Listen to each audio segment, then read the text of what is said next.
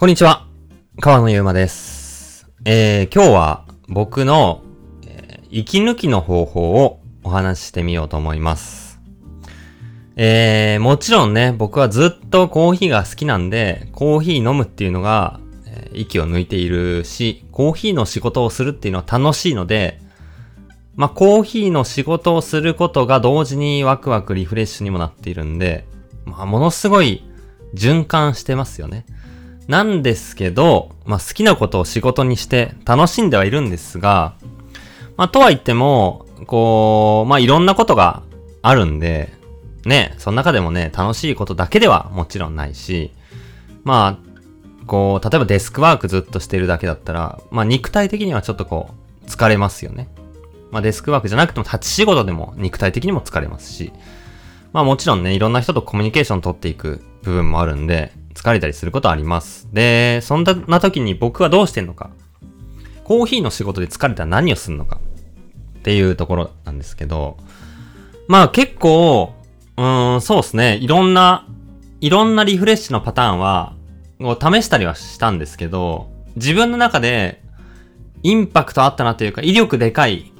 お休みを思いつくままに順番に話していくとすれば、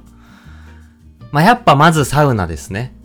これは、でかいっすね。本当に、久しぶりにサウナ行くと、うわ、ほんと来てよかった。こんなにサウナって威力あるんだっていう風に思いますね。もう終わった後の、まあ、終わって家帰るまで、もちろんサウナ中もそうですけど、終わってから家帰ってからの、その、ポジ、ポジティブな気持ち度合い。自分の心が満ち、満ちている具合はもう圧倒的ですね。翌日も、もうぐっすり眠るし、翌日もすぐ起きれるし、翌日ももうずっと元気ですね。あれはすごいですね。うん。で、えー、サウナについてもうちょっと話すと、まあ、僕が行くサウナは、うん、最近はまあ、どこだろうな。池袋のカルマルとか、後楽園のラクーアとか、有名どこだとそんなところは、すごい安定感あっていいなっていうふうに思うんですけど、まあ、あんまり、こう、人が多すぎない。待ち時間があるとかはちょっと嫌ですね。で、広いとこがいいですね、そういう意味で。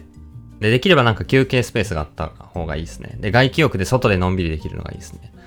で、やっぱり、僕はちょっと、お風呂も温泉も好きなんで、最初温泉に入るんですよ。で、温泉でちょっと予熱して、まあ、焙煎でいう暖気ですね。焙煎機を温めてから、いざ本番の火を入れるっていう。やっぱそうすると火の通りが違うんですよ。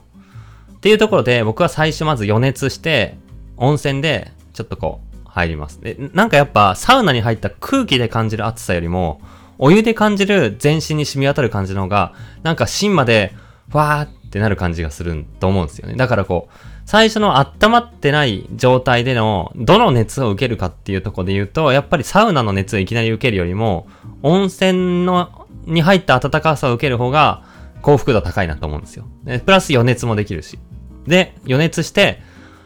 で、えっ、と、サウナ行って、えー、まあ、僕は10分から12分はいたいと思ってるんで、コンディション良ければちゃんと12分いると。で、めちゃくちゃ暑いとこだったら、ちょっとなんとか10分でっていう感じなんですけど、まあ、結構熱々な方が、あのーなんかこう、効いてくる感じありますね。だからできれば、こう、段になってるんですけど、最上段に座りたいんですよね。でまず真っ先に最上段空いてるか見て、空いてたらもう最上段行くと。で、サウナによっては、サウナの場所によっては、めちゃくちゃ暑いサウナ、温度が暑いサウナがあったりするんで、ラクーアとかあったら100度のサウナがあるかな。もうそこ100度行って一番最上段取ったらもうもう皮膚が途中で結構ヒリヒリしてくるぐらい暑い。そのギリギリの戦いをするんですけど、からの終わったら速攻で水風呂行って、でなんかこう水風呂の冷たさとサウナの暑さの温度感覚がわかんなくなるぐらいまでいて、寒くなるまでじゃないんですけど、まあ、馴染んでくるまでいて、で、速攻で、えー外気浴に行って、座、ベンチ座って、ぼーっとすると。そのぼーっとする瞬間の、ふわーっとする感じが、まあ最高ですね。まあ、普通にサウナの楽しみ方を話してるだけなんで、何の、何のポッドキャストなんだって話なんですけど、まあそれを3セットして、最後に、まあ温泉入って、ぬくぬくして帰るという流れになってるんですが、僕は。まあ最、まあ最高ですね。本当に、3セットした後は、まあ嫌なことことは全部忘れますね。で、まあ明日からちゃんとまた頑張ればいいやっていう。なんかたとえ凹むことがあっても絶対そうなりますね。へこん、何に凹んでるかわかんないぐらいな状態でも、もう関係ないかまあとりあえずなんか楽しいわ。ワクワクしてきたなって感じになりますね。結構充実感に溢れますね。で、翌日からもう完全に気持ち切り替わって、どんなことでも頑張れるし、別にそんなくよくよすること、落ち込むことそんな多くないんで、基本的に楽しんでるんで、あんまないんですけど、だからどっちかと、割と最初からポジティブな気持ちでいっぱいいっぱいで楽しくて、でも普通に肉体的にこう、なんか肩凝ったな、みたいな、そういうのがあって、サウナ行って、で、まあそこがすごいリフレッシュして、えー、ほぐれて、えー、まあさらにポジティブな気持ちで満ちて帰るっていうことがほとんどなんで、まあ、それはすごい。あと考え事する時間に結構なりますね。僕は文章を、長文を書いてサウナっていうルートが最強だと思うんですよ。まあ僕で言うとノートっていうのを書いてるんですけど、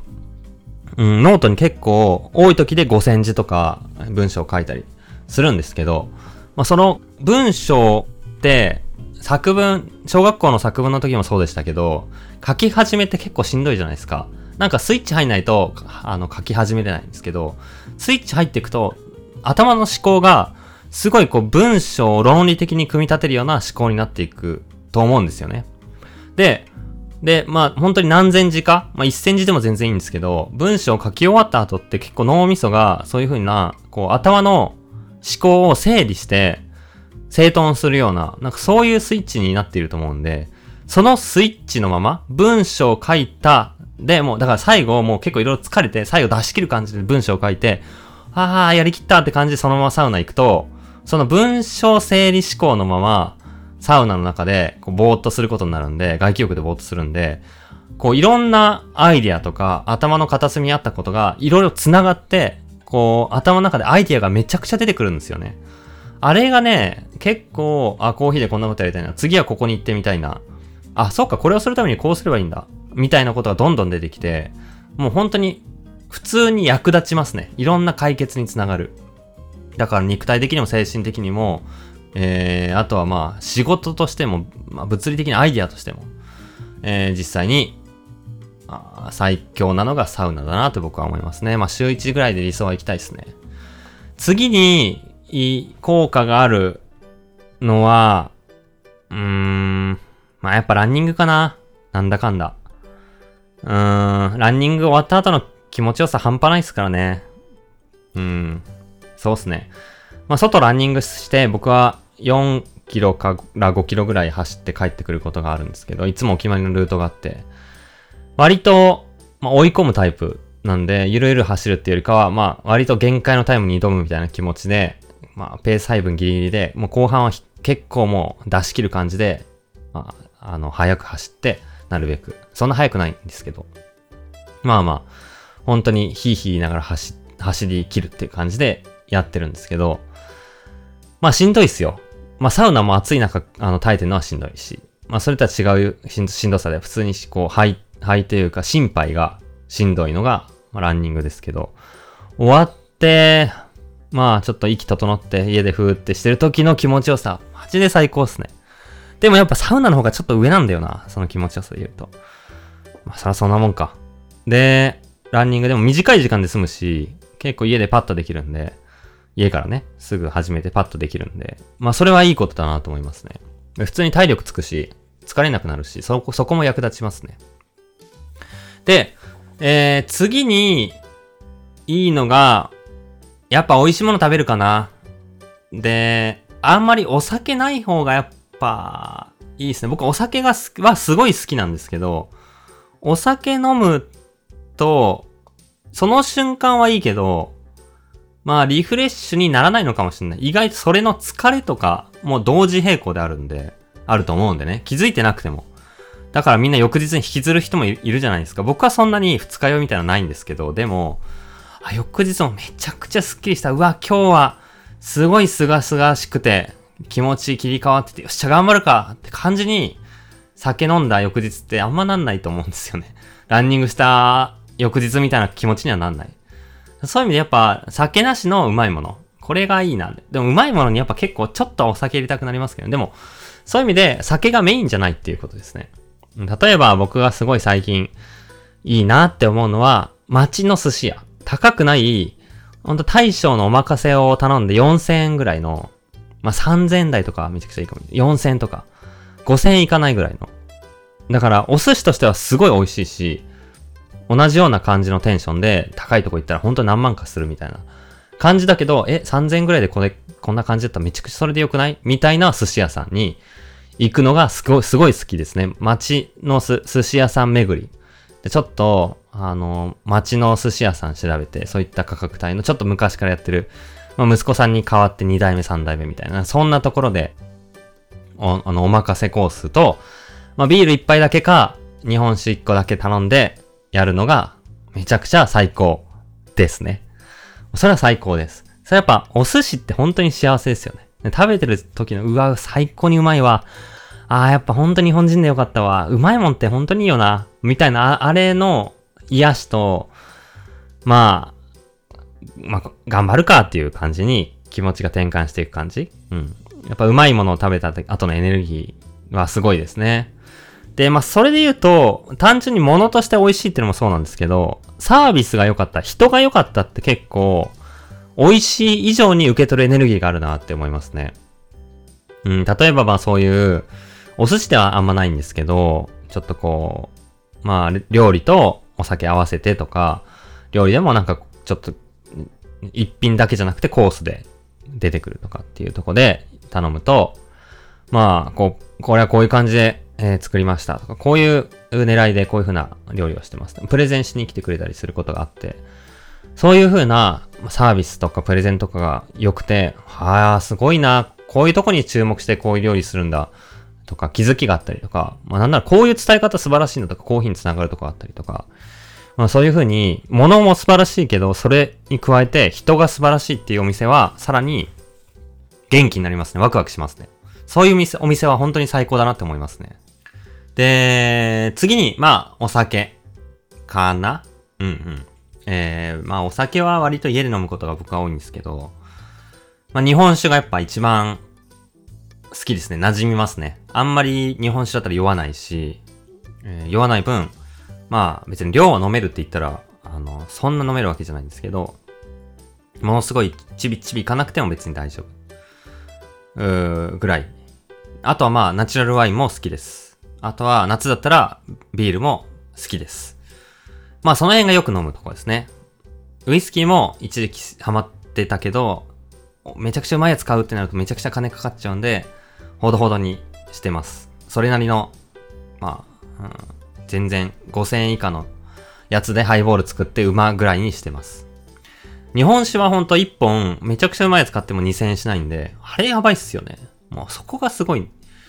だから、お酒楽しむってお金かかると思ってたけど、日本酒楽しむんだったら、どうですかねあの、週に1本開けるって相当飲む。僕でも週に1本開かないかも。たまに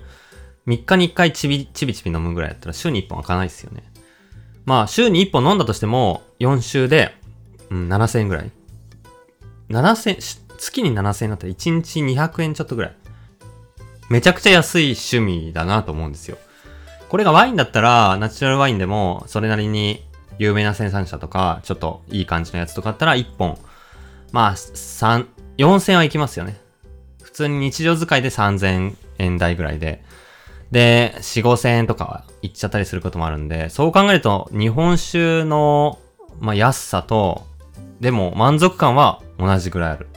ってとこで、なんなら日本酒の方がなんか肌に合ってて好きっていうとこで、僕はめちゃくちゃいろんな日本酒を酒屋さんで買って家で楽しんでおります。最高です。でも、やっぱ、お酒は、ちょっとこう、量を、節度を持たないと、飲みすぎるとどっちか、よりダメージを受けるし、良くないっすよね。ダメージ受けてなんかサウナ行くことになるし。だから一杯だけちょっとやって、うわ、なんかうま、うわ、面白っていう、こう、ワクワクエネルギーのところで止めとくっていうことが大事だと思います。うん。本当にそう思います。で、もちろん、もう一個の、まあ、リフレッシュとしては、コーヒー屋に行くっていうのはあります。もうこれは当たり前すぎて言わなかったんですけど、でも、自分の店に行くっていうのもそうですけど、やっぱ違う店に行く。僕がよく行く好きなコーヒー屋で言うと、ディアオール、オールっていう笹塚にあるコーヒー屋さんなんですけど、そこは最高っすね。ドリップもうまいし、カプチーノ最高にうまいんですよ。 Dear All。ぜひ皆さん Dear All 行って、ドリップとカプチーノ一杯ずつ飲んでみてください。最高にうまいです。あとは、えー、梅ヶ丘、羽根木公園の前にある Fuglen も結構行きます。まあ、代々木の Fuglen も結構行きます。 Fuglen はもうオープン当初からずっと好きっすね。あと、 ONIBUS COFFEE も結構好きです。最近だったら渋谷の方に新しく、アバートライフコーヒーっていう名前で、えー、お店ができたんで、そこを、まあ人が並んでない時だったら寄ったりとか、えー、オニバスの別の店舗にの、覗いてちょっとコーヒー頼んだりとか、えー、道玄坂のアパートライフ行ったりとか、まあ、よくしますね。えー、好きですね。そんなところが結構行くお店かな。パッセージコーヒーも結構行きますね。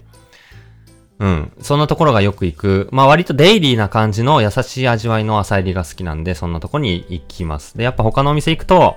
やっぱ家で入れるワクワク感とは全然違って、かなり気持ちがリフレッシュするし、あ、こういうコーヒーもっと入れたいな、こういうコーヒーいいなとか、逆にこういう感じだったら、ちょっと自分は、あの、違うかもって思ったりする。まあ、いずれにしても勉強になるし、いずれにしてもプラスなんですけど、やっぱ自分のお店以外のとこに行くと、すごい刺激になりますね。だから、地方行って、こういった趣味が叶えられたら最高なんですよ。一日旅をするとしたら。まあ、どっか温泉があって、えー、まあ、サウナついてなくても別にいい。温泉があって、うまい寿司が、街のうまい寿司があって、まあ寿司じゃなくても最悪全然いい。街の美味しいレストランがまああって、その高すぎない。で、えー、街の地酒があって、で、そのお酒買ってこれて、なんならその街にコーヒー上がって、スペシャルティーコーヒーがあって美味しいと。いう街があったらマジで最高なんで、そういうとこにプチ旅行するっていうのも、まあもしかしたらこの合わせ技としては、まあ場所も変わるし、景色も変わるし、移動して気分も変わっていいのかもしれないですけど。でもまあ内容で言ったらこの、この辺ですね。僕は普段こんな感じで、えー、と、整えております。皆さんの整い方は何でしょうかね。この、この手札を持っていると結構、どんなことがあっても生きていけますね。マジで。特にサウナやっぱいいっすね。サウナ級のまあも、なんか同じぐらいかもっとやばいやつなんかあったらね、知りたいんですけどね。本当に終わった後の充実感がね、段違いなんですよね。すごい、すごいなと思いますね。はい。まあちょっとこのダラダラ話しすぎても、ね、コーヒーのポッドキャストで、まあ、コーヒーじゃないこと変なことちょっとこう、ダラダラ話しすぎてもちょっとあれなんで、この辺にしておきたいと思います。はい。まあ皆さんも、ぜひ、こう、なんていうんですかね、気張らずにというか、自分のこう、抜く方法、えー、リフレッシュする武器を持っておいて、まあ気軽に抜きつつ頑張っていけたらなっていうふうに思いますし、僕もこういうふうにコーヒーが好き、好きなことはでワクワク仕事をしてるんでも、関わらず、まあやっぱ、まあデスクワークが結構多いからなんですけど、まあ肉体は疲れるんで、やっぱリフレッシュ大事だなって思いますね。うん。そんなお話でした。聞いてくれてありがとうございます。